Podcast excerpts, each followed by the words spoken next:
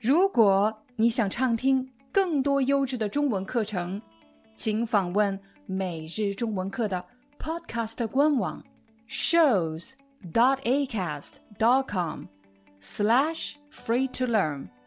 我们的付费会员通道为您提供无广告干扰的高质量收听体验，想听多少就听多少。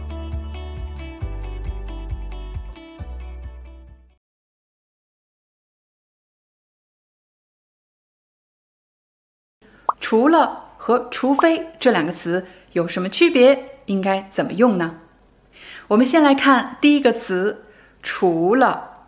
当你想表达做一件事情是不够的，还要做另外一件事情，这时你就会用到一个句型：除了什么什么，还要什么什么。假设你和我是同事，我们在同一个公司工作。我们是做电商的，做电商其实就是指开网店，在网上销售产品。可是我们最近接到了一个投诉，客户非常不高兴。他说他收到了包裹，里面的产品没有问题，但是包装有破损，可能是包裹破了、烂了，包装有破损。我们应该怎么解决这个投诉呢？这时经理说。我们除了要给客户发一封道歉短信以外，还要给他赠送一个小礼品。经理用了“除了什么什么，还要什么什么”这样的句型。我再给你一个例子：假设还有半个小时就要下班了，可就在这个时候，经理走进了你的办公室。他说：“今天下班之前。”除了要把本月的销售报告发给我，还要把昨天的会议记录也发给我。经理用了除了什么什么，还要什么什么，只做完一件事是不够的，还有另外一个工作要完成。有的朋友可能会说：“廖老师，听上去除了什么什么，还要什么什么，好像只能说两件事，对吗？”其实，在人们的口语中，人们会在“还要”的后面继续加更多的事情。我给你一个例子：我每天除了拍摄视频，还要完成线上课程，还要接送孩子、做饭、打扫房间，一堆事情要做。你看，在刚才的例子里，我在除了“还要”的后面还可以继续加更多的内容，就是想表达有很多很多很多事情要做。如果你已经掌握了除了什么什么还要什么什么这个句型，我再给大家补充一个小小的知识点。比如，我们除了要给客户发送一封道歉短信以外，还要给他赠送一个小礼品。除了什么什么以外，还要什么什么，这个句型会更加的正式，意思呢更加的完整。但是在口语中，人们经常把“以外”这个词省去。比如，你向某个人请教一个问题，当他回答完这个问题以后，他又问你：“除了这个问题以外，还有其他问题吗？”其实他也可以说：“除了这个问题，还有其他问题吗？”假设你刚刚来到一家新公司，你对工作的内容不是很熟悉，所以有很多事情要向经理请教。你有很多问题要问他。当经理回答完了你的第一个问题之后，他说：“除了这个问题以外，你还有别的问题吗？”我再给大家一个情景：假设你有一个秘密，这个秘密你其他人都没有告诉，你只告诉了你的室友。室友一般是和你合租房子或者共用一个房间的人，就称为室友。可是。你今天告诉了室友这个秘密，第二天你的朋友全知道了。这时你可能会说，除了我和我的室友以外，没有人知道这件事情。再比如，你找不到你的钱包了，你也想不起来你把钱包放在什么地方了。这时你开始回忆，今天我去什么地方了呢？今天早上我除了去了趟银行。没去别的地方呀。当你想用除了来做排除法的时候，比较正式完整的表达是除了什么什么以外。但在口语中，人们经常会把“以外”这个词拿掉。我今天早上除了去银行，我没去别的地方呀。但是比较完整的表达是：我今天早上除了去银行以外，没去别的地方呀。讲完除了，我们再来看看“除非”这个词。除非其实有两个最常用的句型，一个是除非怎么怎么样。才怎么怎么样？第二个句型是，除非什么什么，否则什么什么。假设你问你的经理，这个月我怎么样能拿到奖金呢？你的经理可能会回答，如果你完成了本月的销售业绩，就可以拿到奖金。请大家注意，这里的句型用的是如果怎么怎么样，就怎么怎么样。如果就。用来表示满足了什么条件就可以得到什么结果。但如果你问经理，我怎么样才能拿到双倍奖金呢？这个要求比第一个高了很多。现在是双倍奖金，经理对你说，除非你完成了双倍的销售业绩，才能拿到双倍奖金。请大家对比一下，如果什么什么。就什么什么，还有除非什么什么才什么什么这两个句型，它们都是表示满足了什么条件才能达到一个结果。但是除非什么什么这个条件就更加的苛刻。比如孩子问妈妈：“妈妈，我想看电视。”妈妈说：“如果你写完了作业就可以看电视了。”但如果孩子提高了要求，他想让妈妈给他买一个手机，这时妈妈提出的条件也会更加的苛刻。妈妈可能会说：“除非你这个月考一百分，我才给你买手机。除非什么什么才什么什么，条件更加的苛刻。”再给大家一个例子，比如你的朋友想让你帮他一个忙，但是他却不告诉你为什么要这么做。这时你想提出一个条件，而且这个条件也许他不一定答应，对他来说这个条件太苛刻了，你可能就会说，除非你告诉我为什么你要做这件事情，我才帮你。所以大家可以理解成，除非什么什么才要比如果什么什么就什么什么的语气更加强烈。现在。我再教给你一个语气更强烈的，那就是除非什么什么，否则什么什么，除非什么什么，否则什么什么，否则的后面是一个不好的结果。这个句型其实带有惩罚还有威胁的口吻。比如一位经理对员工说：“除非你完成本月的销售业绩，否则扣你的工资。”销售业绩就是指销售目标，完成销售业绩就是指达到了销售的目标，否则扣你工资。扣是一个动作，表示扣除，扣除某个人的工资就是指减少他的工资。我相信没有任何人喜欢经理这么样的对他说话，因为这句话里充满了惩罚还有威胁的口吻。再比如，妈妈对孩子说。除非你考一百分，否则我是不会给你买手机的。除非你告诉我发生了什么，否则我是不会帮你的。大家看到了，否则的后面接的都是一个不好的结果。最后，我来帮大家做一个快速的总结：除了和除非这两个词都有一个“除”字，但是这两个词的用法、句型是不一样的。我们通常会说，除了什么什么，还要什么什么，来表达一件事情不够，还有其他的事情。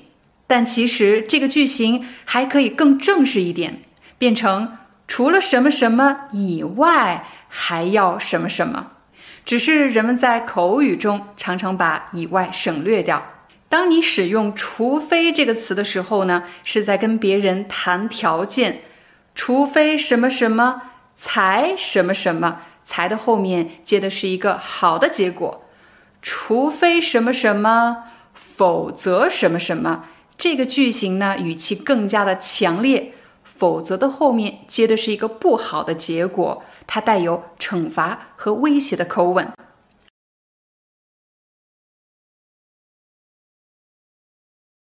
在今天的课程里，我将帮大家分析“准时”“按时”“及时”这三个词有什么区别，应该怎么使用。我们首先来看“准时”这个词，“准时”一般用来形容公共交通工具。我想到了四个，比如公共汽车、地铁、火车，还有飞机。我们都知道，公共交通工具一般有一个时刻表，时刻表上规定着什么时候出发，什么时候到达。假设你要坐火车和朋友们去旅行，火车票上写着八点开车，到了八点，火车就开了，那么说明这个火车很准时。又或者你要去外地出差。为了不影响工作，你买了早上七点钟最早的一个航班。可是到了七点，你却听到了广播里通知，航班将推迟一个小时起飞。这时，你可能会觉得这个航班不准时。我们除了可以说某个交通工具不准时以外，你还可以用“准时”来修饰一个动作。假设你参加了一个旅行团。导游对你说：“明天早上我们八点准时出发。准时干什么？就是指时间一到，这件事情就会发生。这个结构呢，是强调不能迟到，到时间就要做某事的意思。又或者，经理告诉大家，我们的会议明天下午两点准时开始，大家不要迟到了，准时开始。”表示时间一到，我们就开始，不会等任何人，所以你千万不要迟到了。又或者你和朋友约好了今晚七点见面，可是他总是担心你会迟到，这时你就可以说：“放心吧，我七点准时到。”说完了准时，我们再来看“按时”这个词，“按时”通常会和另外一个动词一起使用。按时干什么？比如老师对我说：“你们家的孩子啊，不能按时完成作业。我今天留的作业应该明天交，可是他总是要等两三天以后才能给我。准时交作业，准时干什么？强调的是一定要在规定的时间内完成某件事情，不能拖延。下班之前，老板跟你说：‘小王。’记得明天按时交报告啊！记得明天按时交报告，说明老板已经告诉你了，明天交报告的具体时间是什么，绝对不能拖延，要在这个时间内完成你应该做的工作。如果老板让你按时干什么，你可以怎么回答呢？你可以说：“老板放心吧，我一定按时完成任务。”再比如，你去看医生，医生给你开了一些药，药这个东西可不是你想吃就吃，不想吃就放在旁边，那是不行的。比如有些药要一天吃三次，早、中、晚三次，医生可能会提醒你，一定要记得按时吃药。最后，我们来看“及时”这个词，“及时”。也经常和一个动词一起使用，比如你刚刚走进办公室，你的同事就说：“哎，小王，你来的太及时了，我正要去找你呢。”你来的太及时了，是你来早了，来晚了都不是，是你来的刚刚好，因为我正要去找你。你来的太及时了，其实口语也可以说。你来的正好，就是刚刚好的意思。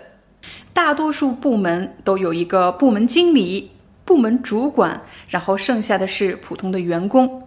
假设你刚刚把报告交给主管，主管对你说：“你的报告交得太及时了，我正要去老板办公室呢。表示你交报告的时间刚刚好。在刚才的两个例子里，大家使用的结构是什么的太及时了？你来的太及时了，你的报告交的太及时了。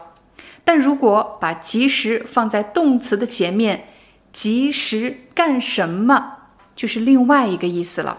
假设你最近和同事闹矛盾了，老板知道了这件事情，他把你叫到了办公室，对你说：“有什么矛盾要及时沟通。”什么叫及时沟通呢？就是指一旦你们有了矛盾，要尽快去沟通，尽快解决这个问题。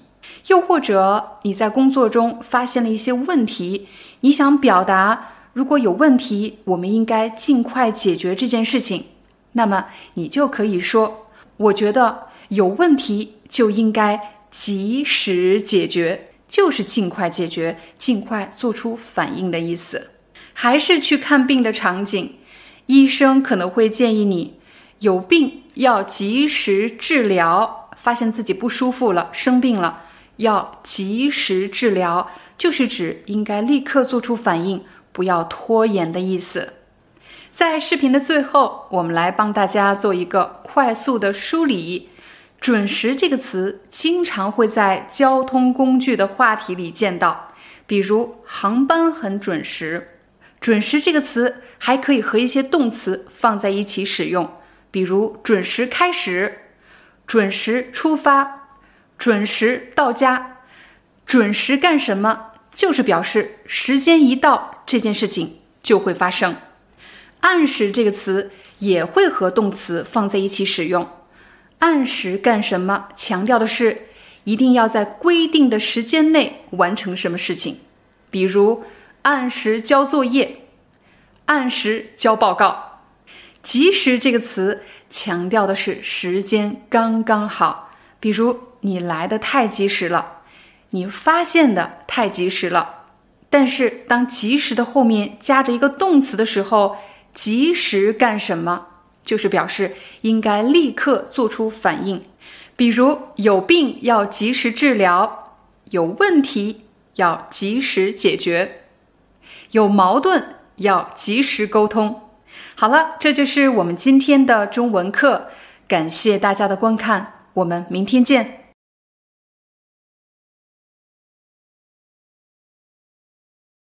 在今天的课程里，我将帮你分析“变化”“变动”“变更”这三个词有什么区别，应该怎么使用。我们首先来看“变化”这个词，“变化”可以做动词。假设我的朋友最近在减肥，我有好几个月没见他了，短短几个月的时间，他居然减了十公斤。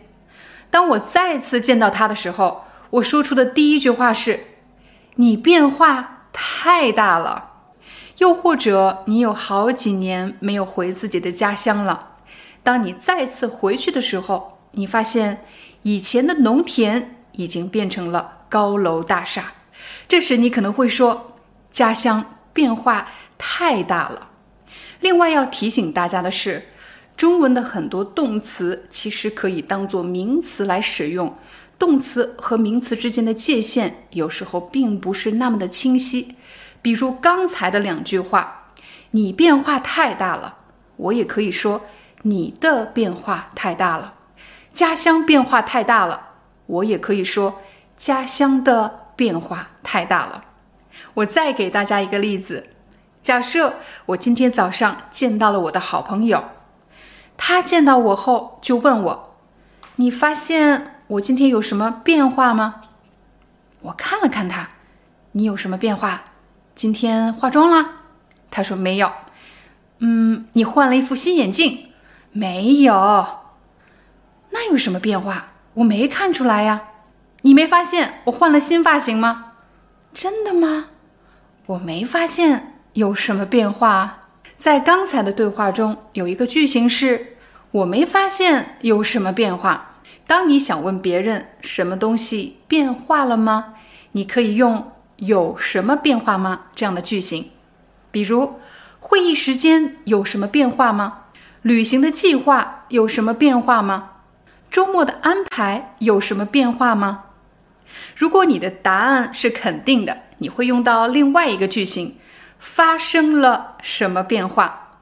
比如，我发现我朋友的身材发生了很大的变化。换工作后，你的生活发生了很大的变化。又或者，由于经济危机，公司发生了很大的变化。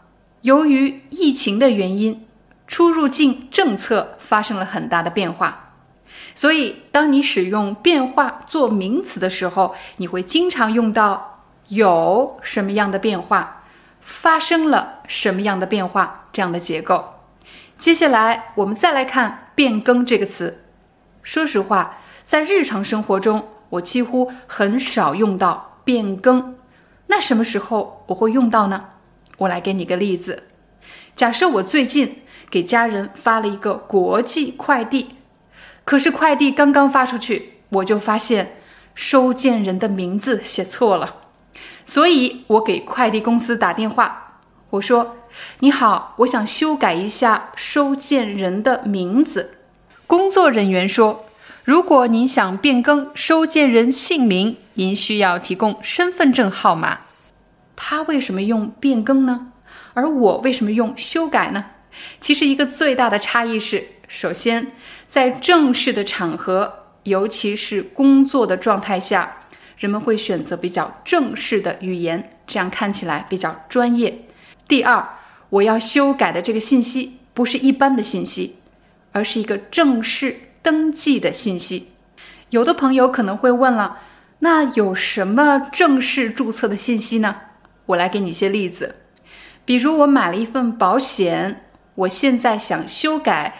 保险的受益人，这时候你就可以说：“我想变更保险的受益人，能不能用修改呢？”当然可以。有过开公司创业经验的朋友应该知道，如果你想开一家公司，你当然需要有一个公司注册的地址，这是正式注册的信息。可是如果你想修改这个信息，你就可以说：“我想变更。”公司的注册信息。最后一个例子，当你签合同的时候，如果你想修改合同的某个条款，你就可以说：“我想变更合同的条款。”最后，我们来看看“变动”这个词。变动其实就是变化的意思。变动可以做动词，也可以做名词。想要学会“变动”这个词，其实并不难。你只需要记得，人们通常会在讨论政策或者人事这两个话题的时候，使用到“变动”这个词。比如，最近国家的出入境政策变动很大；最近国家的购房政策变动很大；又或者，最近公司人事变动很大。变动在这里做动词，但是。变动其实也可以做名词，那么刚才的三句话就变成了：最近出入境政策发生了很大的变动，最近购房政策发生了很大的变动，最近人事发生了很大的变动。人事变动是什么意思呢？其实就是指人们的工作发生了变动，比如调到其他部门。升职，又或者是离开公司。在视频的最后，我们来帮大家做一个快速的梳理。这三个词里，你一定要掌握“变化”这个词，因为它是应用最广泛也最常见的一个词。掌握了变化以后，我们再来看变动和变更。什么时候会用到“变动”这个词呢？通常是在讨论。政策又或者公司的人事，你会用到“变动”这个词；而“变更”通常是指你修改了某个正式注册的信息，比如变更地址、变更电话号码、变更合同条款，又或者是变更保险受益人。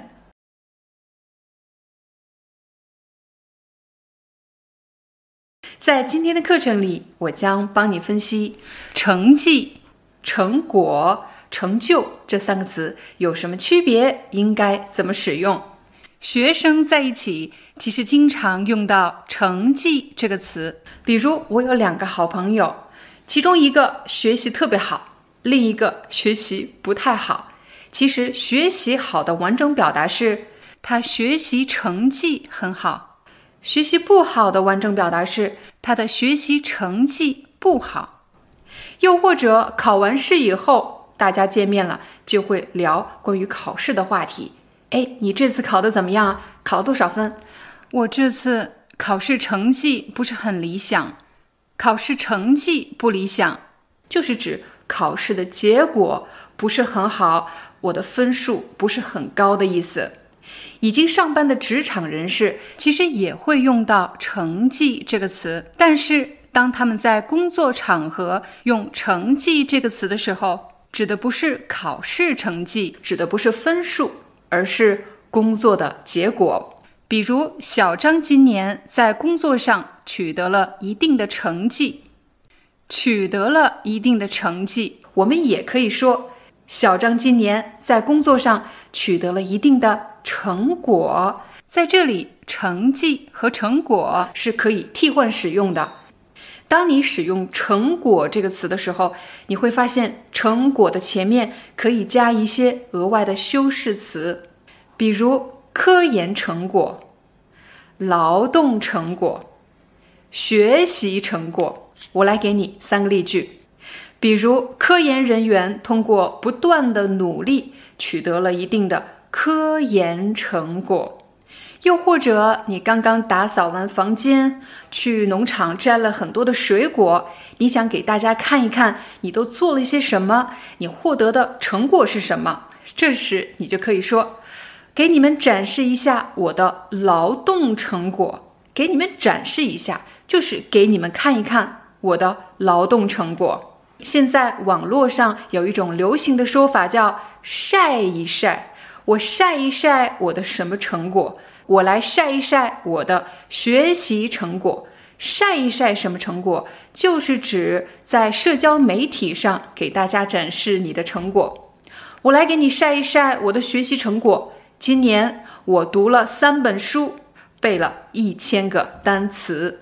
学习完了成绩和成果，我们来看“成就”这个词。在日常生活中，我们几乎很少用到“成就”，为什么呢？因为“成就”这个词指的是重大的成果，比如我国的航天事业取得了重大成就。当我们使用“成就”这个词的时候，说明这个成果它的意义是非常重大的。比如刚才提到的航天事业取得了重大成就，航天事业的成就对一个国家的发展是非常重要的。但作为普通人，我几乎从来不会用到“成就”这个词，我只会说我取得了一定的成绩，或者我取得了一定的成果。“成就”这个词除了可以做名词以外，还可以做动词，成就了什么？比如年轻人都想成就一番大业，成就什么东西，就是指要实现一个远大的理想。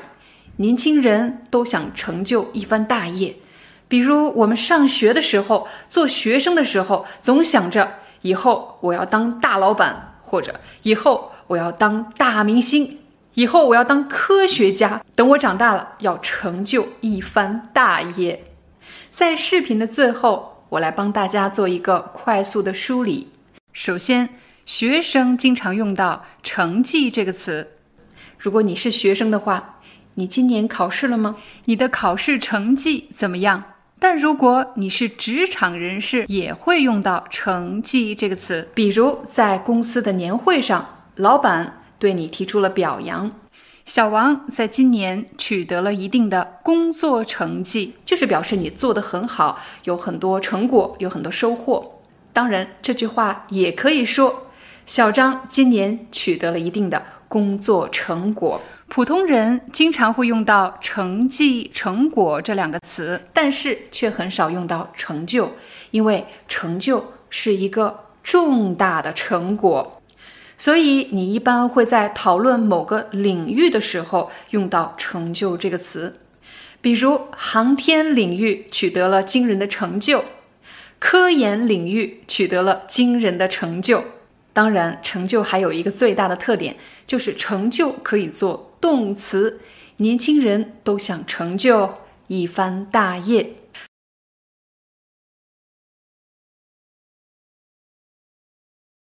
爱护、爱惜、珍惜。这三个词有什么区别？应该怎么使用？我们首先来看“爱护”这个词，“护”有保护的意思。有什么东西或者什么人是需要你爱他并且保护他的？当然是比较脆弱的，需要我们保护的东西，需要我们爱的对象。比如小动物，我们经常说要爱护小动物。又或者你有弟弟或者妹妹，他们比你年龄小，所以你要爱护你的兄弟姐妹。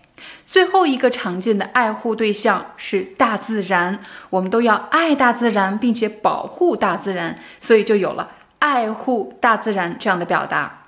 下一个词，爱惜，惜有珍惜的意思，表示不能浪费。爱惜的后面通常接着一个东西。假设你刚刚过完生日，父母给你买了一个新手机，你太高兴了。当他们把手机交到你手里以后，他们说你要爱惜这个手机。爱惜这个手机，就是指你用的时候要小心一点，不要把它弄丢了或者弄坏了。我记得我小的时候，每年过新年都有新衣服，但是穿上新衣服之后。家人说的第一句话就是：“你今天穿的可是新衣服，你要爱惜一点。我要爱惜我的新衣服，就是指不能弄脏了，不能弄破了。这可是新衣服。当我们对某个人说你要爱惜这些东西，其实这里你也可以说你要爱护这些东西，就是指不能把它们弄坏了、弄破了的意思。最后，我们来看‘珍惜’这个词。”珍惜的后面一般加着一些比较抽象的词，比如珍惜现在的时光。假设你现在是学生，那我想对你说，珍惜你现在学习的时光。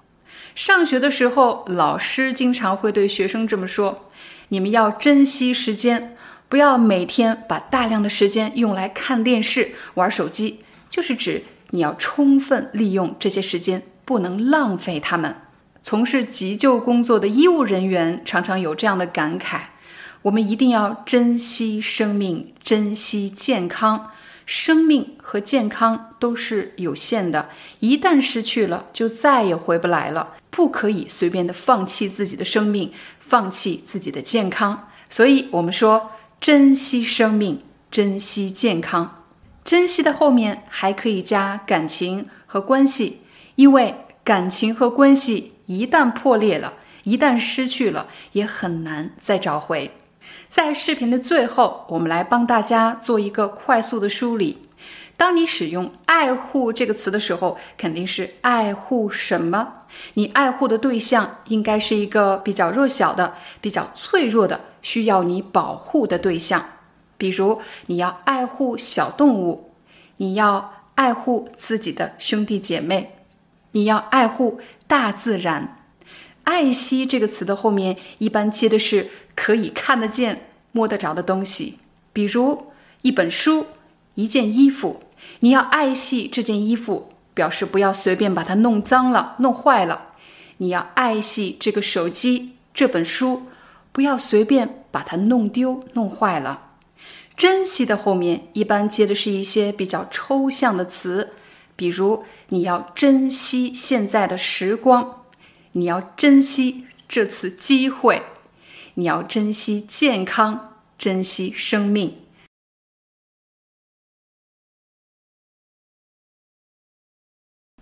到达和达到这两个词有什么区别？应该怎么使用？有的朋友可能会觉得，到达和达到这两个词怎么感觉一样呢？只是。到和达这两个字的顺序发生了一些改变。其实这两个词的差异还是挺大的。到达这个词的后面加的肯定是一个地方，比如一个城市。我刚刚到达上海，上海是一个城市。我刚刚到达北京。到达的后面还可以接一个比较小的地点名词，比如我刚刚到达机场，我刚刚到达火车站，我刚刚到达学校，我刚刚到达公司，我刚刚到达我朋友家。这里要提醒大家的是，在口语中，人们一般不说到达，而用到。我刚到我朋友家，我刚到公司，我刚到学校，我刚到飞机场，我刚到火车站。当你乘坐交通工具，比如火车、汽车这样的交通工具的时候，你也会经常用到“到达”这个词。比如，我们马上到达终点站，也就是汽车、火车的最后一站。我们马上到达终点站。当我们观看比赛节目的时候，也会经常听到“到达终点”这样的表达。比如，你正在看一个马拉松比赛，比赛的讲解员说：“十三号选手马上就要到达终点了。”终点，一个比赛肯定有起点出发的地方，还有终点比赛结束的地点。十三号选手马上就要到达终点了。通过刚才的几个例子，你会发现，到达的后面接的都是一些真实的地点，你是可以看得见、摸得着的，是真实存在的。但是，达到的后面接的一般是一些抽象的名词，比如我们努力学习、努力工作是为什么呢？是为了达到自己的。目标，你只能说达到目标，而不能说到达目标。我们都知道，学习一个技能分成不同的阶段、不同的级别。你的中文现在达到了什么水平呢？比如达到了中级水平，达到了高级水平。除了学习的技能，我们可以说达到什么水平？技术的发展也可以说。达到了什么水平？比如 A 国的航空技术已经达到了先进水平。如果你的工作和进出口贸易有关，那你肯定知道产品是否达标真的是太重要了。达标其实就是达到什么标准。比如你的产品要出口到欧洲，那么这个产品的质量。一定要达到欧盟标准。当你描述一个事情的发展情况的时候，你也会用到“达到”这个词。比如，他的病情已经达到了很严重的程度，又或者通货膨胀已经达到了很严重的程度。我们还经常用“达到什么什么”这样的表达来形容某个东西增长的速度。比如，目前患病人数的增长速度已经达到了最高峰。达到了最高峰，就是指达到了最大值。当我们描述晚会的气氛或者节日的气氛的时候，你也会用到“达到”这个词。比如，晚会的气氛达到了最高潮，节日的气氛达到了高潮，就是指这种热闹的气氛达到了最大程度。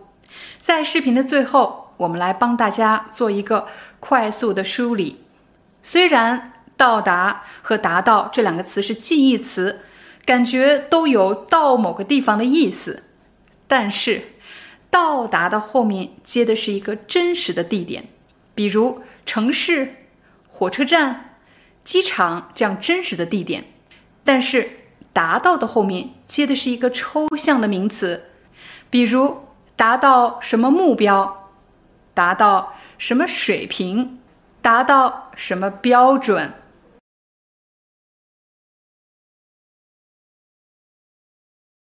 我将帮你分析。成立和建立这两个词有什么区别？应该怎么使用？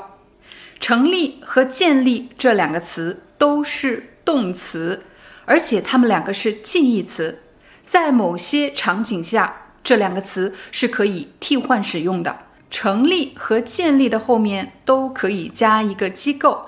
什么是机构呢？比如学校、公司就是机构。我们来给大家几个例子，比如麦克五年前成立了一家公司，再比如麦克五年前成立了一家中文学校。我们也可以说，麦克五年前建立了一家中文学校。在这里，成立和建立是可以替换使用的。成立和建立的后面，除了可以加机构以外，还可以加像组织、团队这样的词。比如，我们在今年成立了一个环保组织，你也可以说我们今年建立了一个环保组织。团队，我们部门成立了一个团队。我们部门。建立了一个团队。说完了相同的地方，我们再来看看什么时候成立和建立是不一样的呢？建立这个词的应用要比成立更广泛一些。建立的后面除了可以加组织机构以外，还可以加一些抽象的事物，比如制度、关系、原理等等这些比较抽象的词。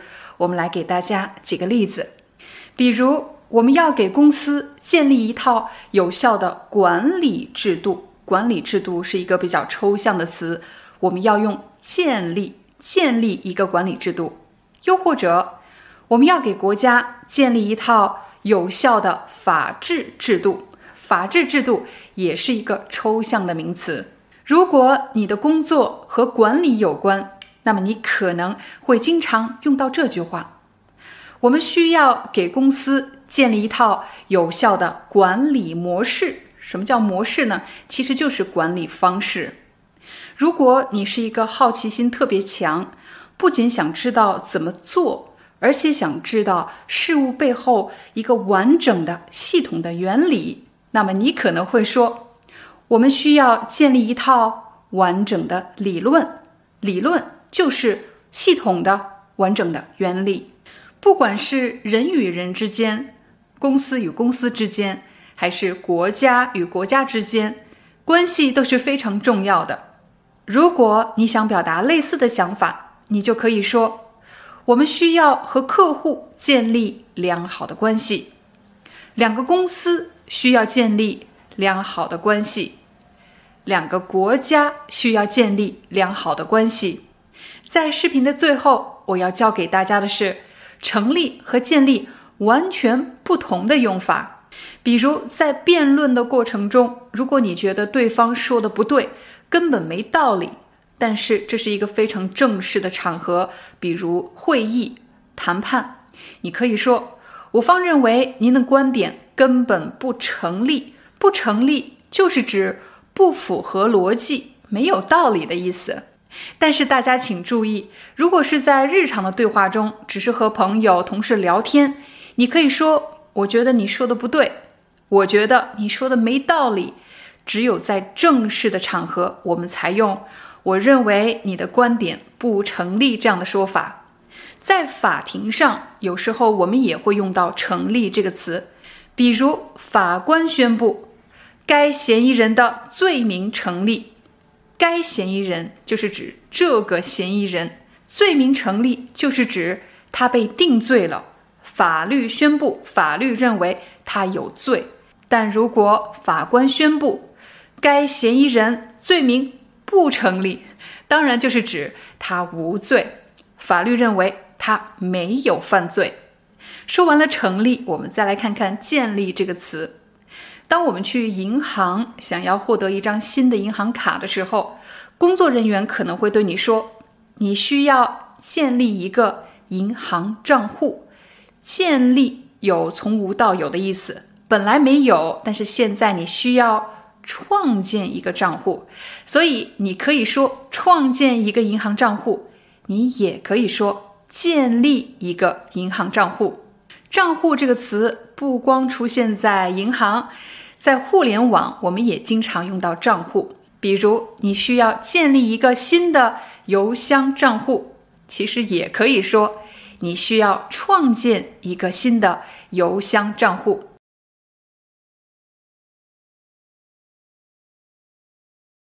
在今天的课程里，我将帮助大家分析“参加”和“参与”这两个词到底有什么区别，应该怎么使用呢？首先，“参加”和“参与”这两个词都是动词，而且它们两个是近义词。我们首先来看“参加”这个词，你可以在“参加”的后面加入一个组织。如果你是学生，你可以参加学生会，学生会是一个组织。如果你已经工作了，你可以参加工会，工会也是一个组织。又或者你是一个很有爱心的人，你可以参加红十字会做一些慈善活动。这里要提醒大家的是，当你说参加了什么组织，参加也可以替换成另外一个词。你也可以说我加入了什么组织。参加的后面除了可以接一个组织以外，你还可以接一个活动，比如你去参加朋友的婚礼，或者参加朋友的生日派对。在公司，你可以参加一个会议，你也可以参加一个讨论。除此之外，你还可以说参加比赛。参加展览，还有参加演出。这里要特别提醒大家的是，当你说我要参加一个比赛，表示你是参赛选手；可如果你只是观众，你可以说我去看比赛。同样的，当你说我去参加一个演出。说明你是表演者，你可以唱歌跳舞，在舞台上表演。如果你只是观众，你要说我去看一个表演。还有，当你说我去参加一个展览，其实指的是你在这个展会上有自己的展位。如果你只是去看呢，你可以说我去看一个展览。说完了参加，我们再来看一看“参与”这个词。参与的后面可以接一个动词，参与干什么？参与干什么？强调的是你和一些人一起来具体做某件事情。我来给你一个例子，比如你参加了一个公司的会议，在这个过程中，你都具体做了什么呢？比如你参与。布置了会议室。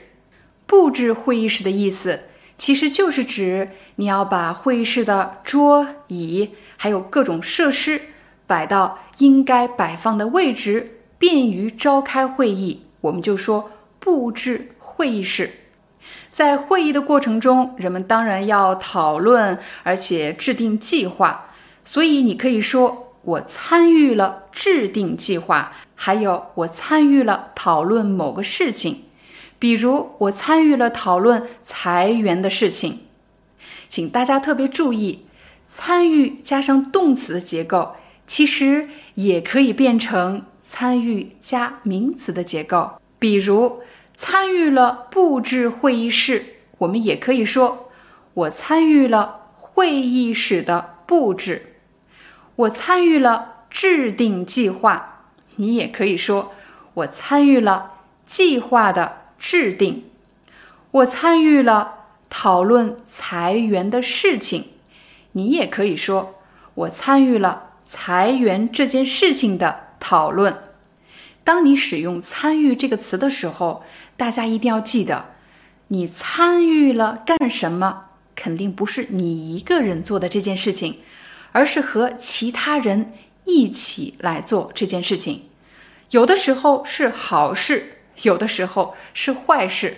比如你参与了整蛊老板，整蛊老板其实就是捉弄老板的意思。整蛊老板不是什么大事，但是有些坏事就更严重了。比如一个人他做了违法的活动，而且他不是一个人做的，而是和其他几个人一起做的，这时我们就可以说他参与了违法活动。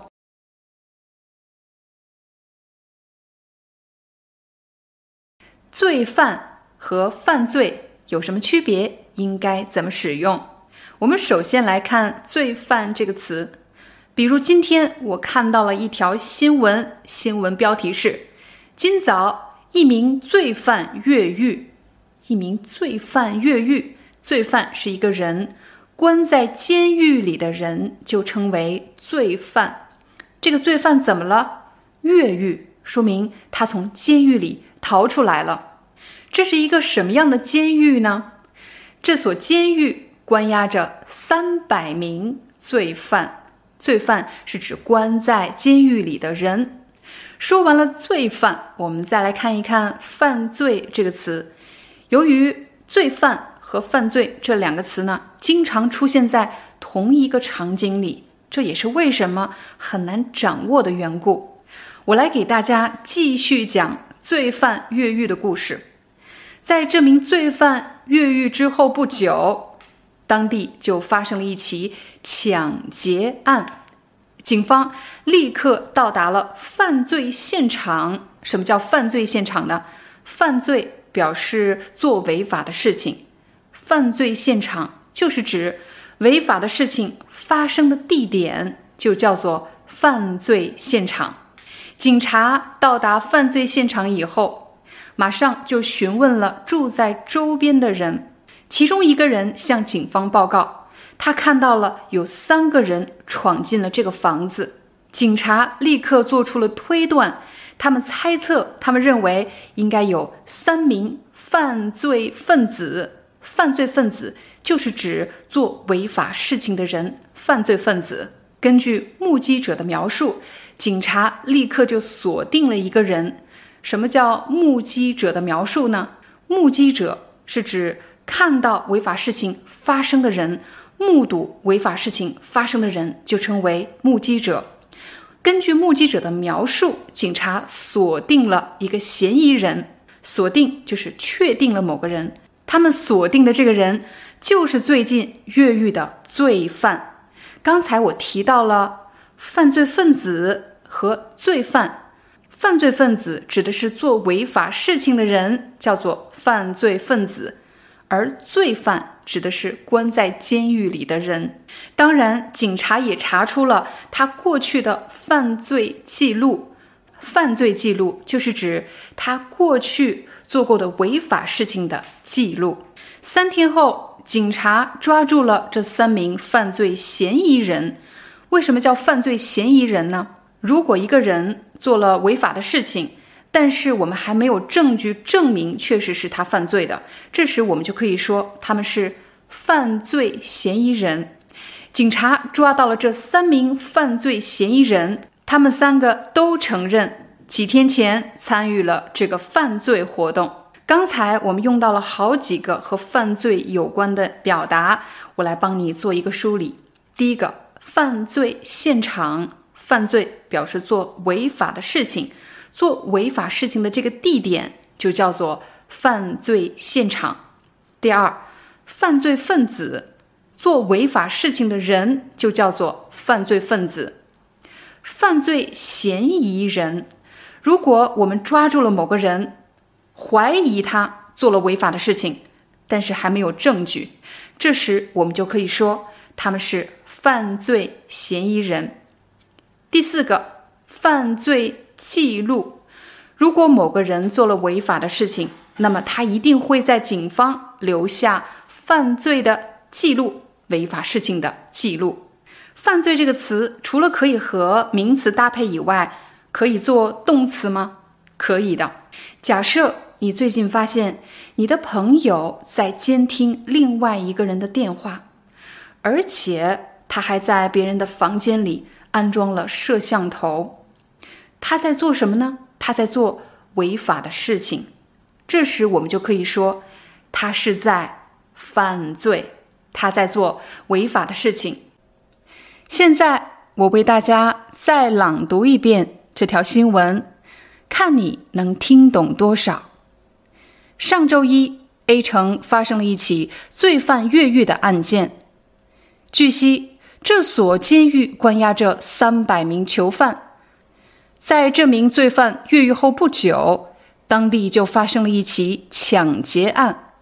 接到报警后，警察立刻赶到了犯罪现场，并询问了附近的居民。其中一名向警方报告，他曾看到三名男子闯进了这所房子。警察怀疑这是一个由三名犯罪分子构成的犯罪团伙。根据该目击者的描述，警方立刻锁定了怀疑对象，其中一名正是上周越狱的罪犯张某。同时，警方还查出了张某的犯罪记录。他曾在去年因入室抢劫被判入狱。三天后，警察在一家宾馆将这三名犯罪嫌疑人逮捕。目前，该案件正在审理中。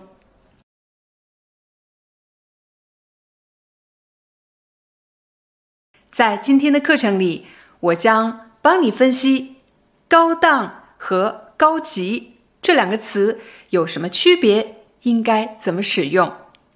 高档和高级这两个词都是形容词，而且它们是近义词。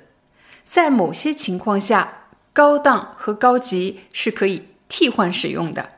我们首先来看“高档”这个词，我可以在“高档”的后面加上某个产品，产品就是你买的东西，比如你买了化妆品，买了衣服、服装。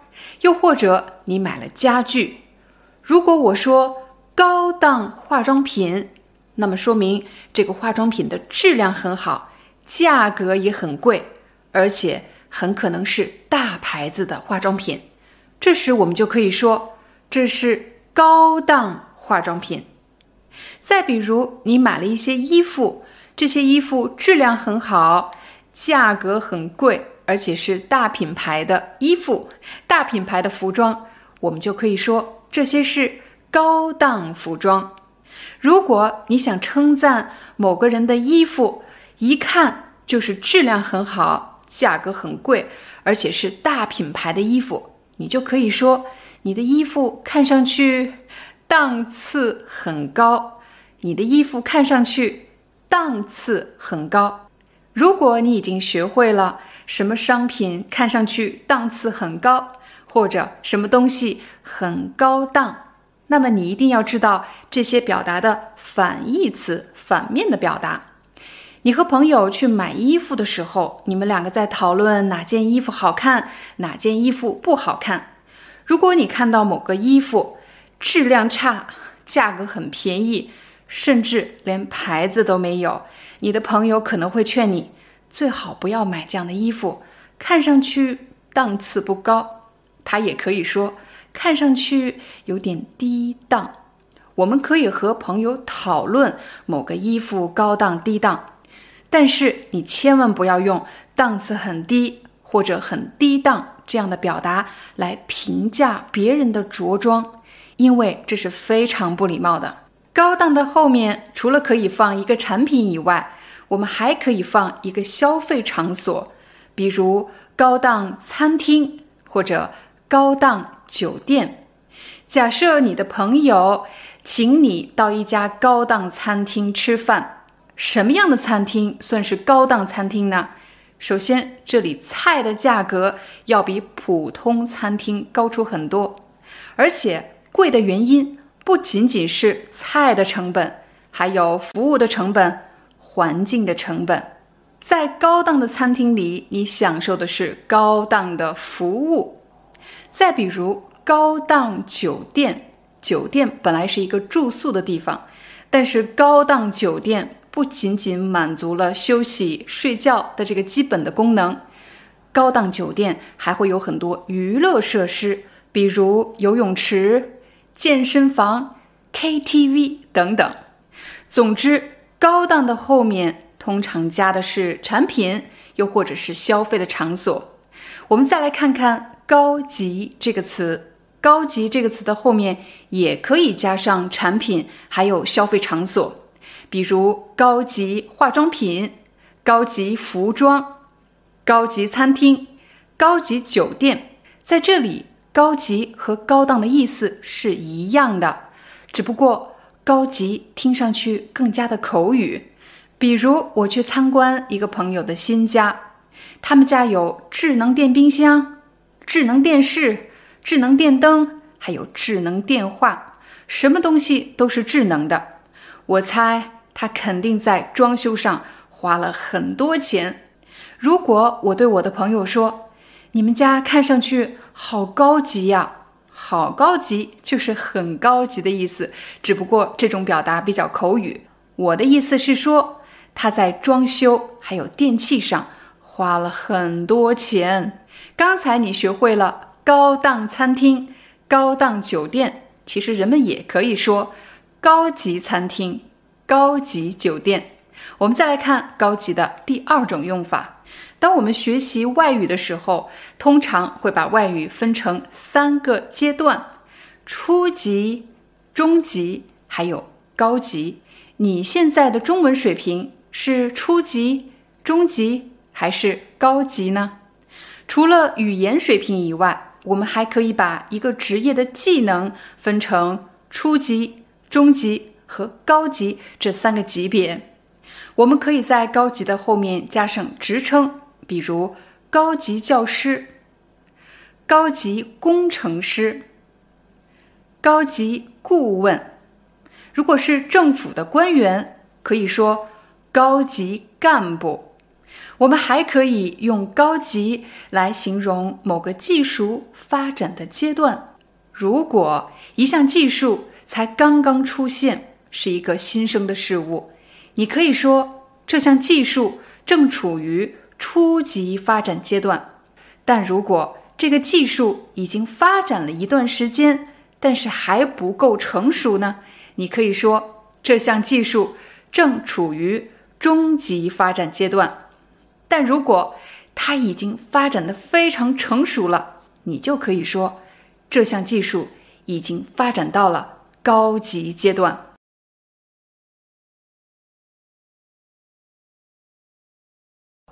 在今天的课程里，我将帮你分析“安稳”和“稳定”这两个词有什么区别，应该怎么使用。我们首先来看“安稳”这个词。安稳可以做形容词，我来给你个例子，比如我父母对我的人生一直没什么要求，他们就希望我没有什么大的烦恼，没有什么大的问题就可以了，做一个普通人就可以了。所以他们可能会这么对我说：“我们就希望你找一份安稳的工作，过安稳的日子。”请大家注意，安稳的工作。安稳的日子是什么意思呢？就是指没有什么大的问题，没有什么大的烦恼，过得很平静就可以了。安稳这个词除了可以做形容词以外，还可以做副词，也就是说，在安稳的前面要放一个动词。我来给你个例子：假设我最近遇到了一个老朋友，我们有好几年没见面了，见面之后我就问他。你这两年过得怎么样啊？我的朋友说，前几年我遇到了一些麻烦，但是这几年过得还算安稳。如果你还是不理解过得很安稳是什么意思，我们来给大家一个反例，来给你解释一下过得不安稳是什么意思。比如我的这位朋友，他前几年刚刚离婚。婚姻发生了危机，这是一个不好的事情，对吗？而且前几年他还被人告发偷税漏税，坐了两年的牢，他有牢狱之灾，这些都是不太好的事情。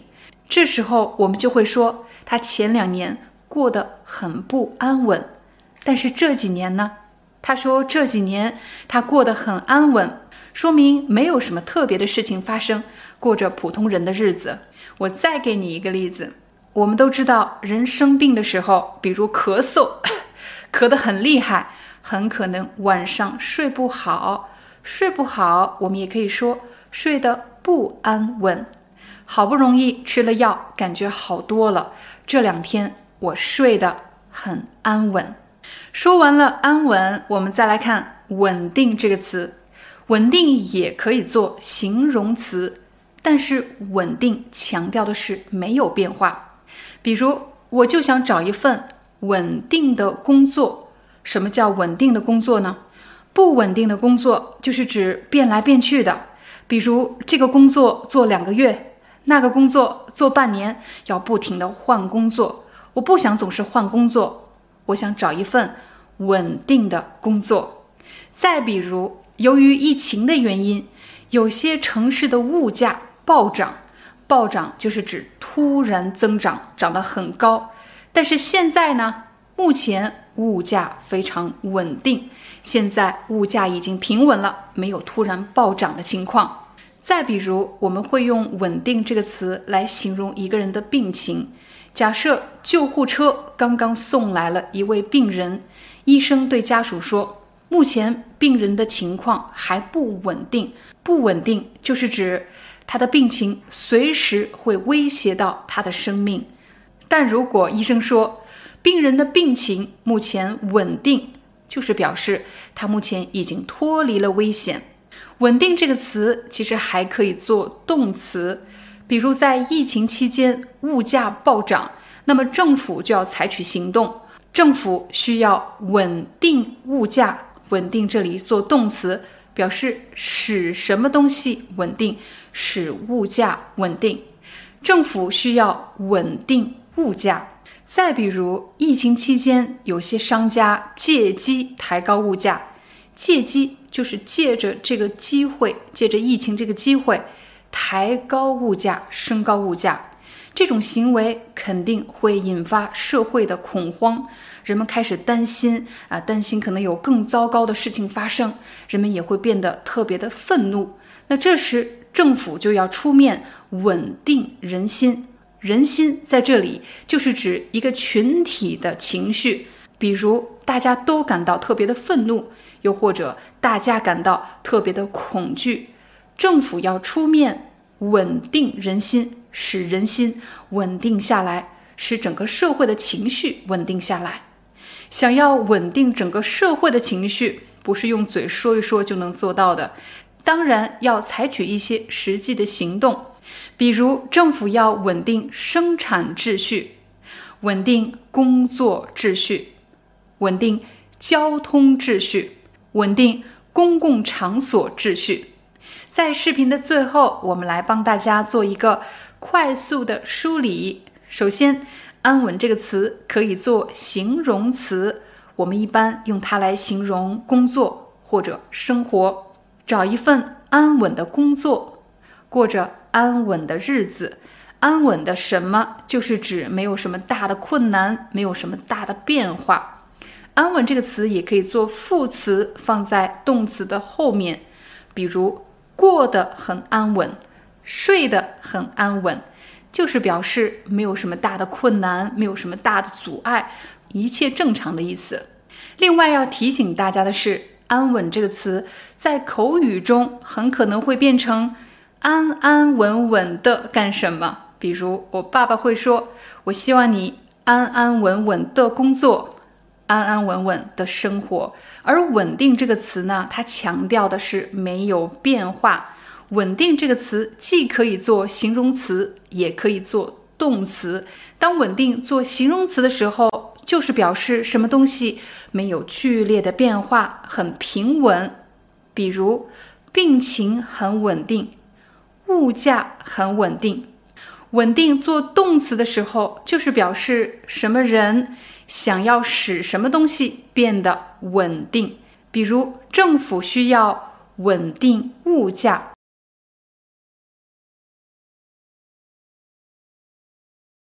在今天的课程里，我将帮你分析“安静”和“平静”这两个词有什么区别，应该怎么使用。首先，“安静”这个词可以用来形容一个人，也可以用来形容一个地方。比如，我刚刚搬家，我现在的这个小区很安静。现在的这个住宅小区很安静，说明这里没有噪音。吃完午饭，我回到办公室，发现办公室非常安静。为什么呢？因为同事们正在午休，大家都在休息，所以办公室很安静。安静这个词还可以用来形容一个人。如果我向你介绍我的朋友，我对你说，我朋友是一个很安静的人。这句话的意思就是指他是一个不爱说话的人。那么，你是一个很安静、有点内向的人呢，还是一个比较外向、性格开朗、喜欢又说又笑的人呢？安静这个词除了可以修饰人、修饰地方。它还可以和动词放在一起使用，比如保持安静。我来给你一个场景，比如我们在会议室正在和同事们讨论一个问题，这时会议主持人说：“现在我们将宣布讨论结果，请大家保持安静，就是不要再说话了，不要再讨论了。”安静这个词还可以用。安静的干什么？这样的结构。假设你和你的女朋友去参加一个朋友的聚会，但是在聚会上你们两个就吵了起来，结果当着大家的面分手了。女朋友摔门走了之后，大家觉得很尴尬，过来安慰你。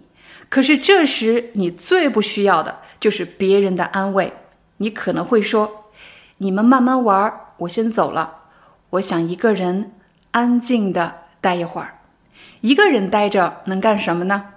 有的人喜欢安静的看书，有的人喜欢安静的画画。安静的干什么？其实我们也可以说安安静静的干什么。比如，我喜欢安安静静的看书，我喜欢安安静静的画画。安安静静的干什么？就是指不要被别人打扰。说完了安静，我们再来看平静这个词。平静可以用来形容水面，比如海面、湖面。假设你站在海边，这时没有风，也没有浪，你可以说现在海面很平静。又或者你站在湖边，看到湖水很平静。平静这个词还可以用来形容生活。我们大多数人都喜欢过平静的生活。那不平静的生活呢？当然是经常有各种变化、各种问题，就是不平静的生活。平静这个词还可以用来形容一个人的心情。假设考试结果马上就要出来了，但是我的心情却很平静。心情很平静，就是指我不紧张也不害怕，没有什么特别激烈的情绪，我的心情很平静。如果你和某个人刚刚吵完架，你特别的愤怒，你会用什么方法让自己的心情平静下来呢？也许你会深呼吸，深呼吸，又或者一个人到外面去。安安静静的散会儿步。在视频的最后，我们来帮大家做一个快速的梳理。首先，“安静”这个词可以用来形容一个人的性格，也可以用来形容一个环境。我是一个比较安静的人。最近几天，同事们都请病假了，办公室特别安静。安静还可以和另外一个动词一起使用，比如。请大家保持安静，又或者我喜欢安静的一个人待一会儿。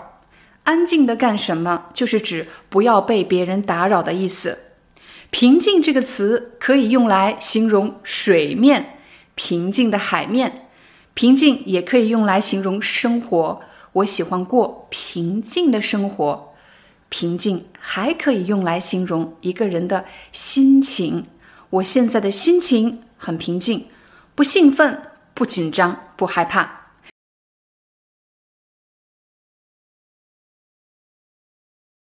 在今天的课程里，我将帮助大家分析氛围、和气氛这两个词到底有什么区别？应该怎么使用呢？我先来问大家一个问题：你喜欢你现在的工作吗？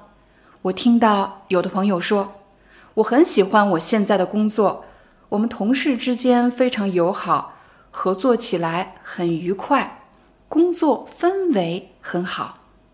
刚才他用到了“氛围”这个词，氛围其实是由人营造出的一种环境，而且这种环境在一段时间内是比较稳定的。我们不能说这个小时氛围很好，下个小时氛围不好了。当你说我们公司的工作氛围很好，是指在你工作的这段时间内，大家的关系是比较和谐的，工作。氛围很好。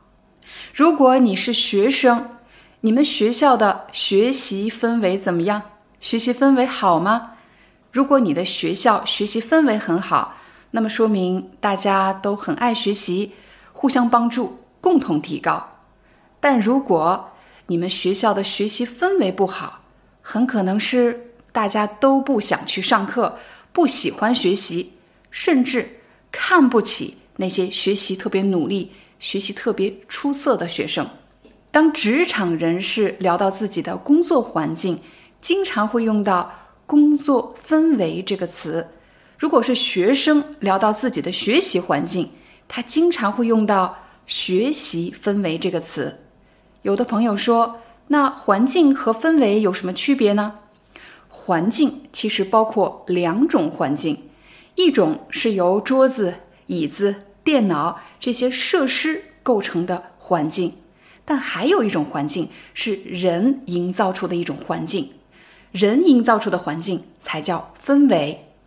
除了学习氛围、工作氛围以外，我们再给大家几个例子，比如学术氛围。如果你在某所大学做学术方面的研究，那么你当然希望。这里的学术氛围很好，你也可以说学术氛围很浓厚。什么样的环境才算学术氛围很浓厚呢？比如，你可以自由的讨论学术问题，有话就说，有问题就问，不用担心上下级的关系。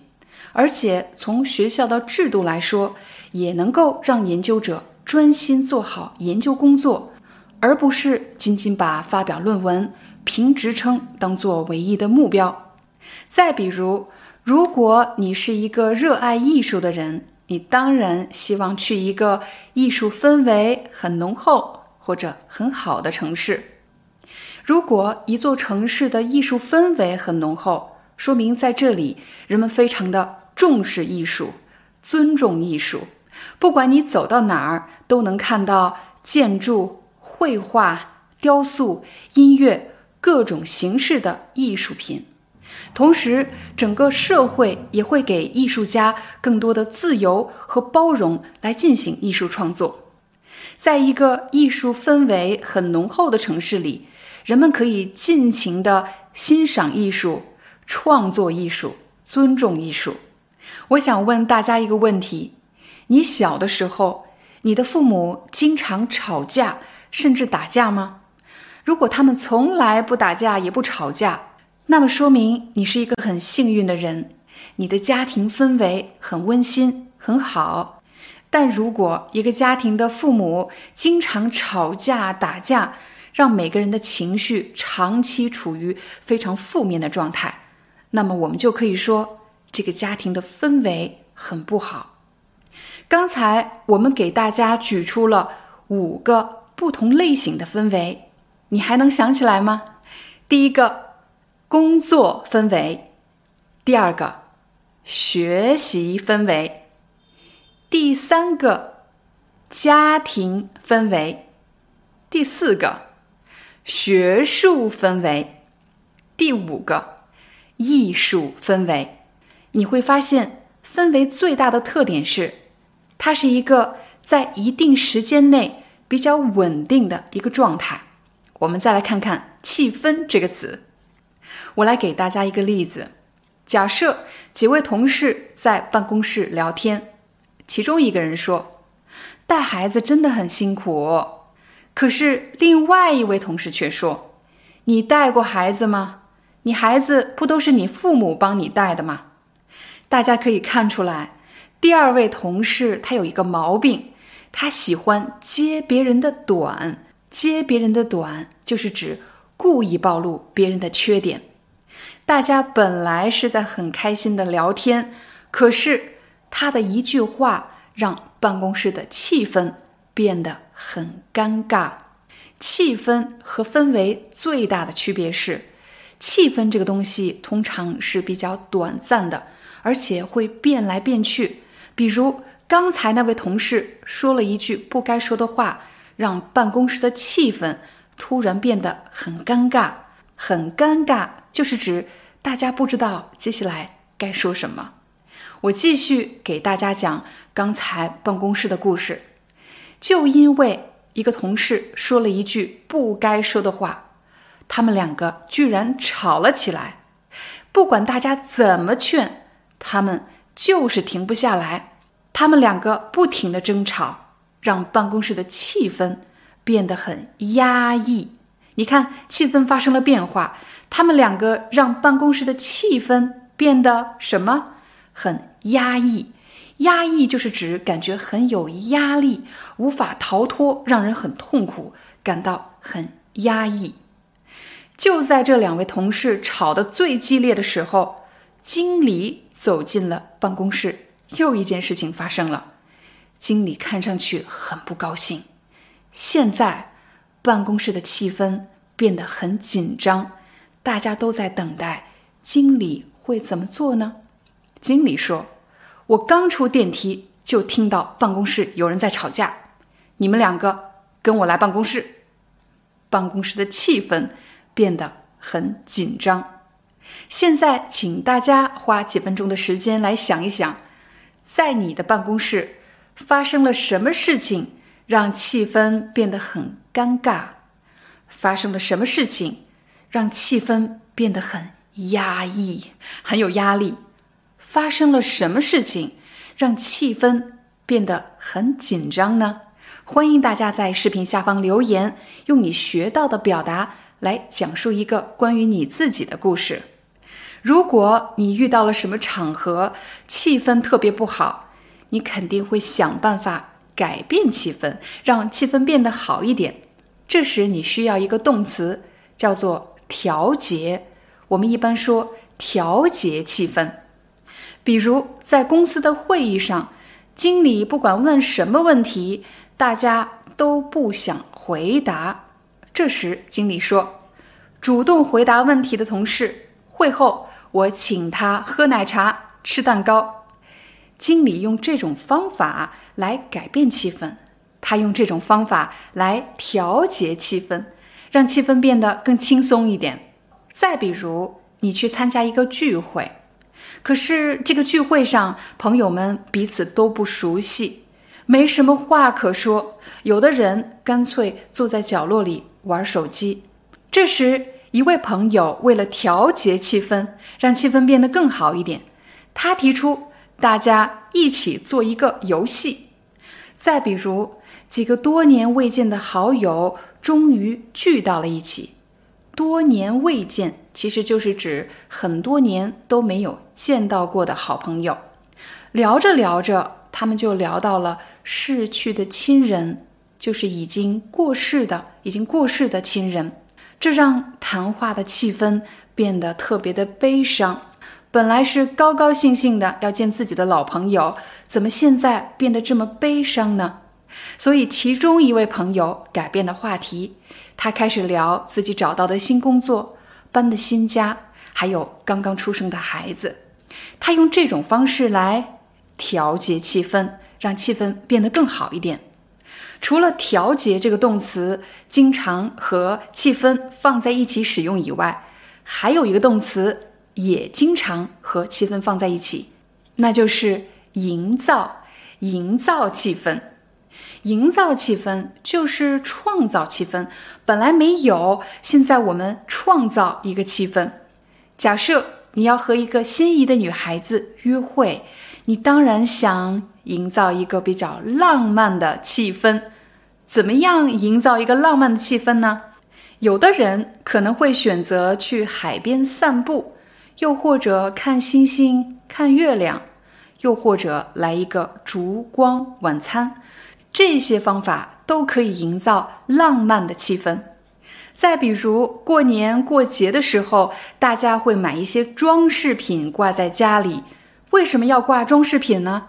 其实也是在营造一个节日的气氛。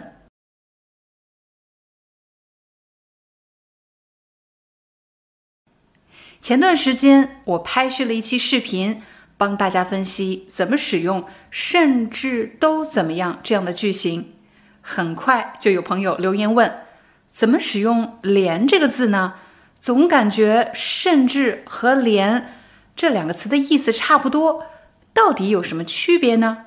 在今天的课程里，我将帮你分析怎么使用“连”这个字，它和“甚至”到底有什么区别呢？如果你还不知道怎么使用“甚至都怎么样”这个句型，请点击视频上方的链接，观看了上节课。再来学习今天的内容。上节课我们用到了一个例句：“我最近太忙了，甚至没时间吃饭。”甚至放在上半句和下半句之间起到连接的作用。甚至的后面加着一个例子：“我有多忙呢？甚至没时间吃饭。”我用“没时间吃饭”这个例子来表达忙的极端程度。学习完了这个句型后，我又教给大家，你还可以在“甚至”的后面加上“都”这个字，变成了一个三个字的表达。甚至都怎么样？我最近太忙了，甚至都没时间吃饭。甚至都和甚至怎么样这两个句子表达的意思是一样的，但其实这句话也可以这么说：我最近太忙了。甚至连吃饭的时间都没有。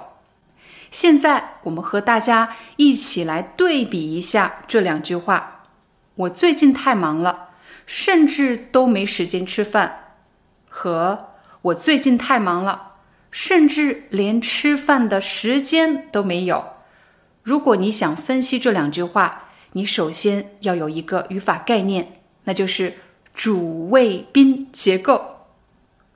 主的意思就是主语 （subject），谓谓语动词 （verb），宾宾语 （object）。其实，在很多语言中都存在主谓宾这样一个最基础的语言结构。比如，我吃苹果，我喝水，这两个句子就是非常典型的主语。加上谓语，加上宾语的结构，我们可以把这个结构简化成主谓宾。了解了主谓宾结构以后，我们来对比这两句话：甚至都没时间吃饭。谁呢？我甚至都没时间吃饭。可是，当我们用甚至连这个句型的时候，你会发现主谓宾的顺序发生了变化。我甚至连吃饭的时间都没有，甚至连什么什么都，甚至连的后面接的是谓语动词吗？不是，甚至连的后面接的是宾语，都的后面接的是谓语动词。我们再给大家几个例子，他太粗心了，甚至连自己的名字。都写错了，他太懒了，甚至连自己的衣服都不想洗。你会发现，甚至连的后面接的是宾语，而不是动作；但是甚至都的后面却可以接一个谓语动词。他太饿了，甚至连冰箱的剩饭都吃了。他走得太匆忙了。甚至连手机和钥匙都没带。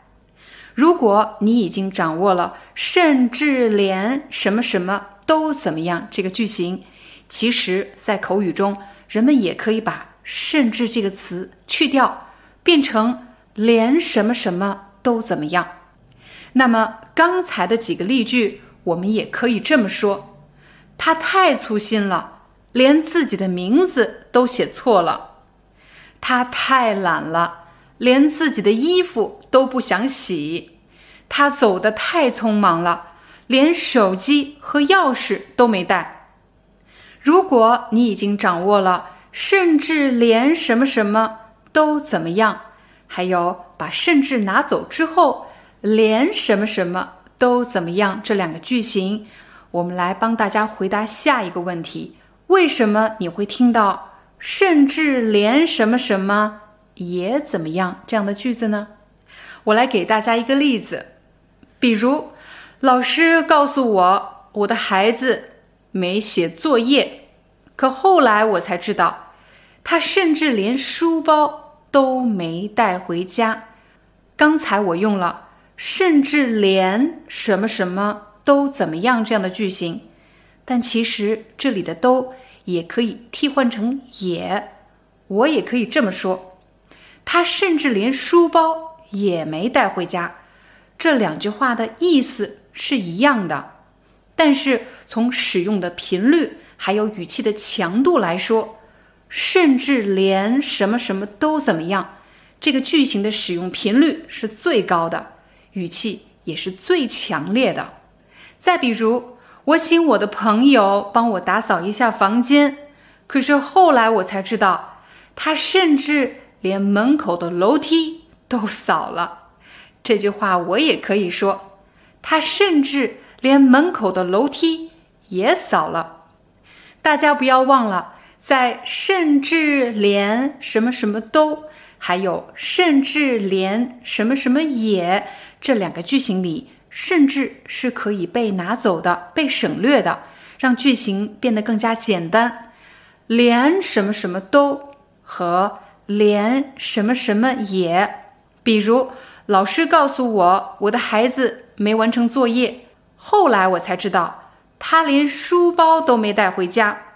我也可以说，我后来才知道他连书包也没带回家。说实话。甚至和连这两个词真的不好学习。之所以拍摄这样的视频，是为了帮助大家理解，所以把句子拆开了分析给你看。但是作为母语使用者来说，很多人从来没有记过句型，那他们是怎么学会的呢？大多数人是在场景中反复的应用，最后形成了一种应用的习惯。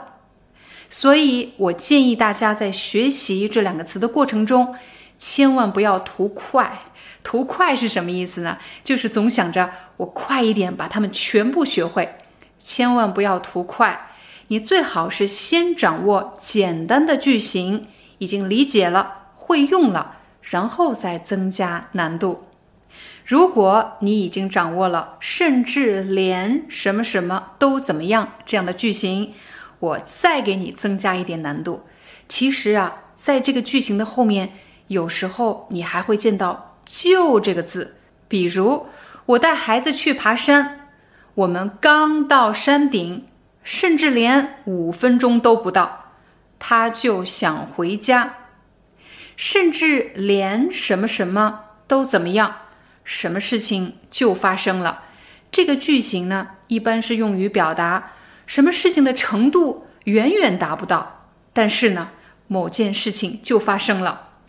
比如，我和我老公去看电影，甚至连电影的开头都没看完，他就睡着了。再比如，我的朋友不会喝酒，他很少喝酒，参加聚会的时候他就喝了一点，甚至连一杯都不到，他就醉倒了。请大家观察一下刚才的三个例句，甚至连五分钟都不到，甚至连电影的开头都没看完，甚至连一杯都不到，就怎么样了？某件事情就发生了，甚至连什么什么都，这里强调的是程度远远达不到，就怎么样了？某件事情就发生了。当然，在刚才的几句话里，“甚至”这个词是可以被省略掉的。那么这三句话就变成了：我们刚到山顶，连五分钟都不到，他就想回家。我和我老公看电影，连电影的开头都没看完，他就睡着了。他才喝了一点酒，连一杯都不到，就醉倒了。在课程的最后，我们来帮大家做一个快速的梳理。当你学习“甚至”和“连”这两个词的时候，你首先要掌握“甚至”这个词。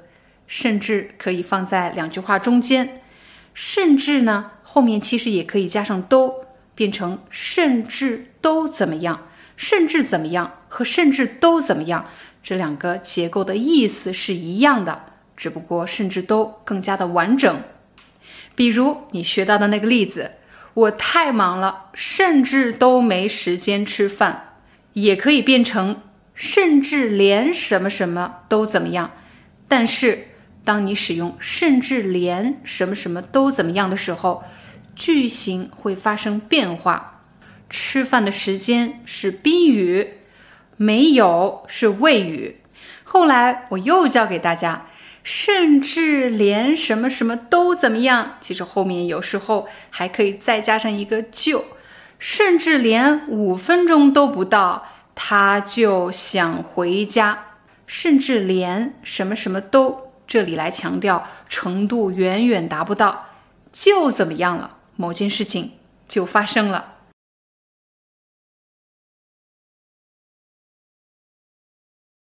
在今天的课程里。我将帮大家分析“实际”和“现实”这两个词到底有什么区别，应该怎么使用呢？首先，“实际”和“现实”这两个词是近义词，而且它们都是形容词，而且这两个词都可以用来形容人。比如，我可以说他是一个很实际的人，又或者他是一个。很现实的人，这两句话的意思有什么区别吗？比如，很多人在上大学的时候都要面临选专业这个问题。有的人是选择自己喜欢的，只要喜欢就可以，不管以后好不好就业。就算它是一个很冷门的专业，没人选的专业，但是只要自己喜欢就可以。但是还有一类人。他们在选择专业的时候，考虑的不是自己喜不喜欢、感不感兴趣，而是这个专业未来好就业吗？他们考虑的是未来生存、就业的这些实际的问题。他们的思考方式更加的理性，而不是凭借自己的感觉，不是感性的人。这样的人，我们就可以说他们是实际的人。而那些只选择自己感兴趣的专业，根本不管以后好不好就业，到底怎么生存呢？不考虑这些事情的人，我们可能会说他们有点太不实际了。现实这个词也可以形容一个人，比如我可以说他是一个很现实的人。当我说某个人是一个很现实的人，其实这句话是贬义的。不是夸奖他的话，比如我的朋友跟我说，他和他的女朋友相恋四年，两个人谈了四年的恋爱，但最后只因为他没有钱买房子，两个人就分手了。他觉得他的前女友是一个很现实的人，一个很现实的人，就是指为了个人的利益可以牺牲感情的人，我们就会说。他是一个很现实的人。我们再来看一看实际的其他用法。当我们讨论举例这件事情的时候，你会经常用到“实际”这个词。比如，有的同学可能会对老师说：“不要总是讲语法，请给我们一些实际的例子。”实际的例子其实就是指具体的，我可以操作、可以应用的例子。再比如，我们可以用“实际”这个词来评价某个人的想法或者计划。假设你的老板对你说：“你的想法很好，但是不太实际。”又或者，你的计划很好，但是不太实际。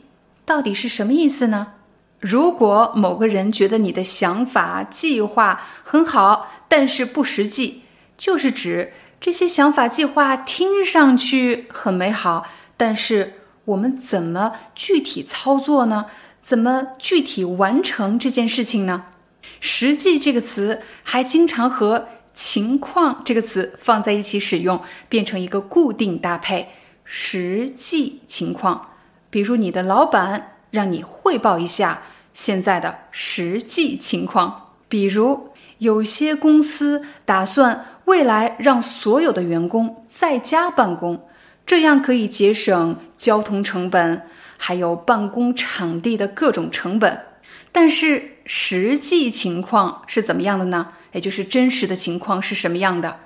实际情况是，在家办公，孩子会干扰父母的工作；在家办公，工作和生活没有办法分开，而且由于缺乏社交，人们常常感到孤独。这些就是实际情况。当你说出这些真实发生的事情，其实就是实际情况。比如，你向大家介绍一下实际情况，又或者向某个领导汇报一下实际情况。实际这个词还会和行动形成一个固定搭配，叫做实际行动。比如，当公司遇到一个问题的时候，大家只是不停的讨论、讨论、讨论，虽然提出了很多的想法，但是并没有采取什么。实际的行动，并没有做出一些真实的事情来解决这个问题，你就可以说没有采取实际行动。刚才我教给大家“实际”这个词可以用来形容一个人的想法或者计划。如果我说某个人的想法不太实际，或者计划不太实际，就是指他的想法很好，可是具体做起来怎么做呢？但其实啊，“现实”这个词也可以用来形容一个人的想法。比如一个人，他每天幻想着自己一定有一天会成为电影明星，可是他周围的朋友、家人却对他说：“你的梦想很好，但是很不现实。”很不现实，强调的是一个人幻想的这个生活目标和他真实的生活差距太大了，不可能实现。梦想很美好，但是很不现实。如果一个人有梦想的话，我们一定要想办法把梦想变成现实。在这里，现实做名词，就是指真实的事情。我们把自己幻想的事情变成真的，把梦想变成现实。在视频的最后，我要教给大家的表达是：面对现实。我们每个人都会遇到各种各样的困难。当我们遇到困难的时候，会很自然的选择不想解决这个问题，也不想想这个问题，就想躲起来。可是躲是没用的，最后。还是要来解决这个问题。当我们接纳了已经发生的事情，当我们接纳了自己面对的问题，就可以说我们要面对现实。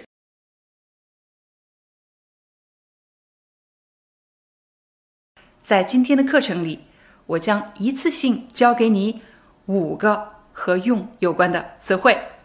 我来给大家第一个场景。今年夏天，世界各地的很多城市都遭遇了高温天气。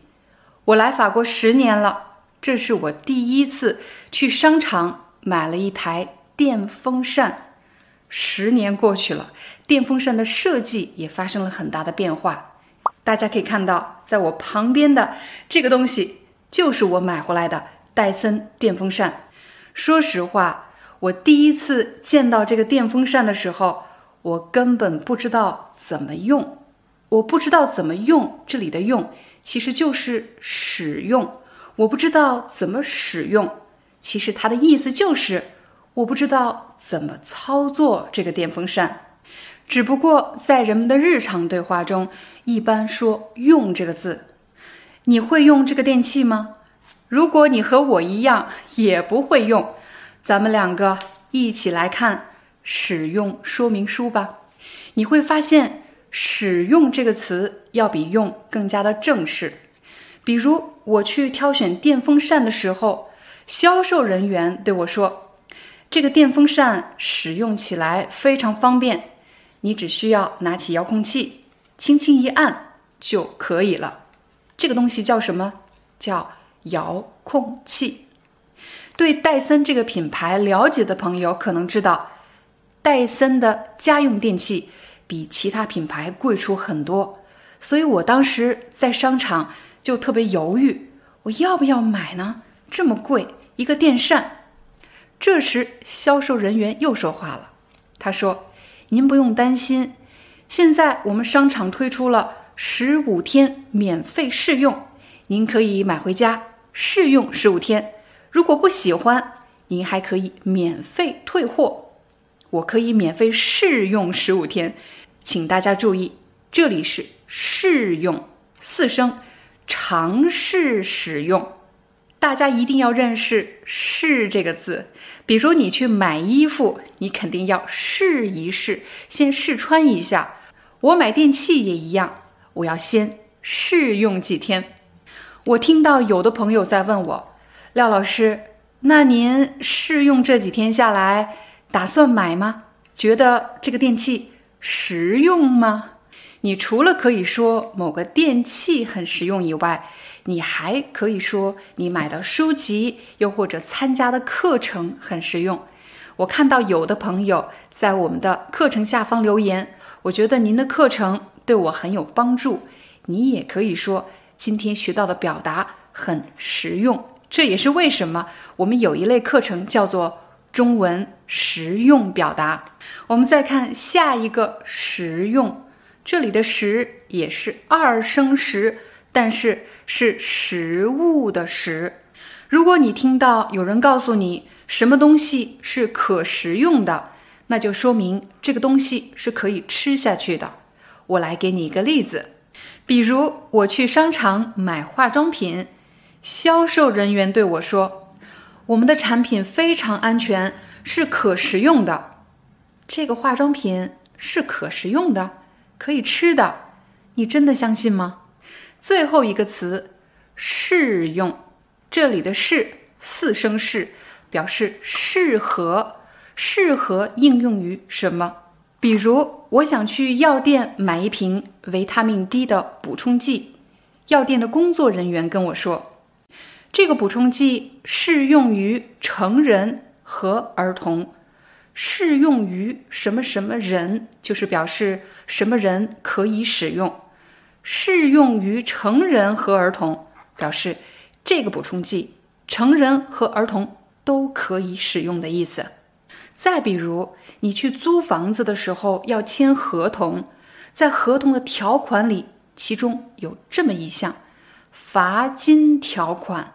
罚金条款，罚金条款适用于。租户延期支付租金，什么时候我们会用到罚金条款这一项呢？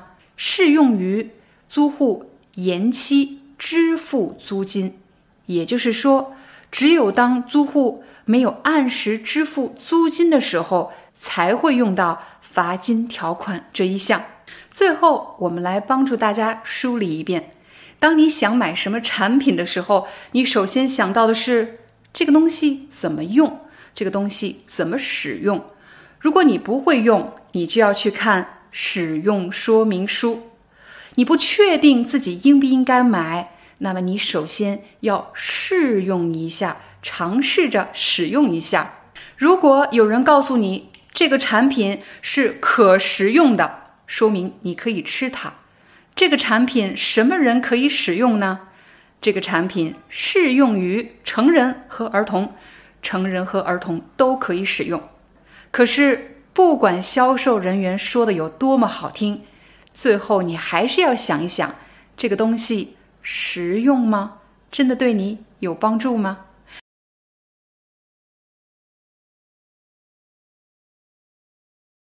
在今天的课程里，我将帮大家分析“扩大”和“扩张”这两个词有什么区别，应该怎么用呢？我们首先来看“扩大”这个词。扩大可以做动词使用，我们一般会说扩大什么？扩大什么就是指使这个东西的数量、范围、规模增大的意思。我来给大家几个常见搭配，比如我们学校今年扩大了招生，招生的意思就是指招收学生。各大学校在开学前都要完成招生工作，但如果一个学校扩大了招生，就是指这个学校招生的人数、招生的范围增大了，我们就说扩大招生。比如一个学校过去每年的招生人数是两千人，但是今年是两千五百人，人数变大了。过去这所学校在八个省份招生，但是今年招生的范围扩大到十个省份。这时我们就可以说，这所学校今年扩大了招生。看到“招生”这个词，已经工作的朋友可能想到了招聘。我听到有人问廖老师：“我可以说公司扩大招聘吗？”当然可以。我来给你一个例子。比如近几年由于疫情的原因，就业形势非常严峻。就业形势非常严峻，就是指很难找工作。但是有些行业却扩大了招聘，比如物流运输行业扩大了招聘。我们除了可以说扩大招生、扩大招聘，你也可以说扩大影响力，比如。公司为了扩大社会影响力，向慈善组织捐赠了一百万人民币。一家公司想扩大社会影响力，就是指他想在社会上引发更多的关注，影响到更多的人，在更大范围影响人们。下一个表达，扩大推广。推广就是指做广告。如果一家公司扩大了推广，就是指他希望在更大的范围向更多人做广告，获得更多关注的意思。比如，很多公司现在都通过短视频平台、直播带货的方式扩大推广。我来解释几个词：短视频平台有哪些短视频平台呢？比如 Instagram、YouTube，其实也推出了短视频平台这个词。原本是指人们展示自我的一个机会、一个舞台，但是在这里，短视频平台指的是短视频网站，又或者短视频软件。直播带货这个词这两年特别火，特别流行。直播就是指 live stream，带货是指某个网络博主在自己的频道里销售某个品牌的商品，就称为带货。我们现在的课程是直播吗？我们现在的课程不是直播，是录播。我提前录制好了，然后再播放给大家。说完了“扩大”这个词，我们再来看看“扩张”。扩张是扩大的近义词，它也是一个动词。扩张一般是指扩大领地或者扩大势力。比如你打开电视。电视上正在播放军事节目，其中有这么一句话：“A 国的军事势力正在向西扩张。”请大家看一下应用的场景，这是一个军事节目，讲的都是和战争和军事有关系的。A 国的军事势力就是指 A 国的军事力量正在向西扩张，不断向西扩大的意思。在刚才的这个例句里，大家会注意到有一个结构，向什么什么扩张，向的后面接上方向，正在向西扩张，正在向南扩张。什么东西正在向南扩张、向西扩张呢？比如军事势力。除了军事势力以外，也可以是政治势力或者贸易势力。什么东西的力量正在向什么方向扩张？再比如，A 国为了扩张领土，向邻国发起了战争。扩张什么？这次不是扩张势力，而是扩张领土。领土就是指一个国家的国土面积。A 国为了扩张自己国家的领土面积、国家面积，向邻国、向自己旁边的国家发起了战争。所以，当你使用扩张的时候，你首先要想到两个最常见的搭配：扩张势力、扩张领土。我们再来看看扩张应用的第二个情景——医学话题。比如，一位医生正在向病人解释：当我们吸气的时候，吸气；当我们吸气的时候，肺部会扩张，会变大；当我们吐气的时候，吐气；当我们吐气的时候，肺部会收缩。最后，我们来帮大家做一个快速的总结：扩大和扩张这两个词是近义词，它们都有使什么增大的意思，但是扩大和扩张后面所接的固定搭配是不一样的，使用的情景是不一样的。在日常生活中，扩大这个词的使用范围更大，使用频率也更高。最常见的搭配有。扩大招生、扩大招聘、扩大影响力，还有扩大推广。而“扩张”这个词一般使用在军事领域或者医学领域，比如扩张领土、扩张势力。医学话题，某个器官会扩张、会收缩。好了，这就是我们今天的中文课，感谢大家的观看。无论是在宁静的清晨校园，还是在人潮涌动的地铁，每日中文课将陪伴你度过中文学习的每一天。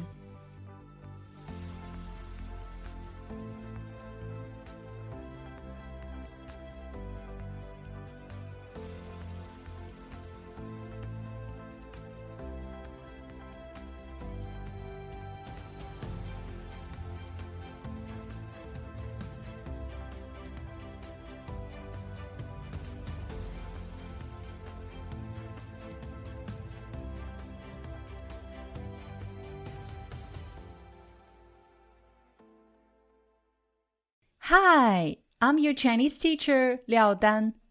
Thank you so much for listening to 每日中文课. If you're looking for more lessons, please visit our podcaster website. Here's a link shows.acast.com slash free to learn. As a silver member, you can get access to all the lessons we've created to help you learn natural Chinese in a fun, interesting, and immersive way. Join us today. Enjoy your ad free listening. I'll see you in upcoming episode.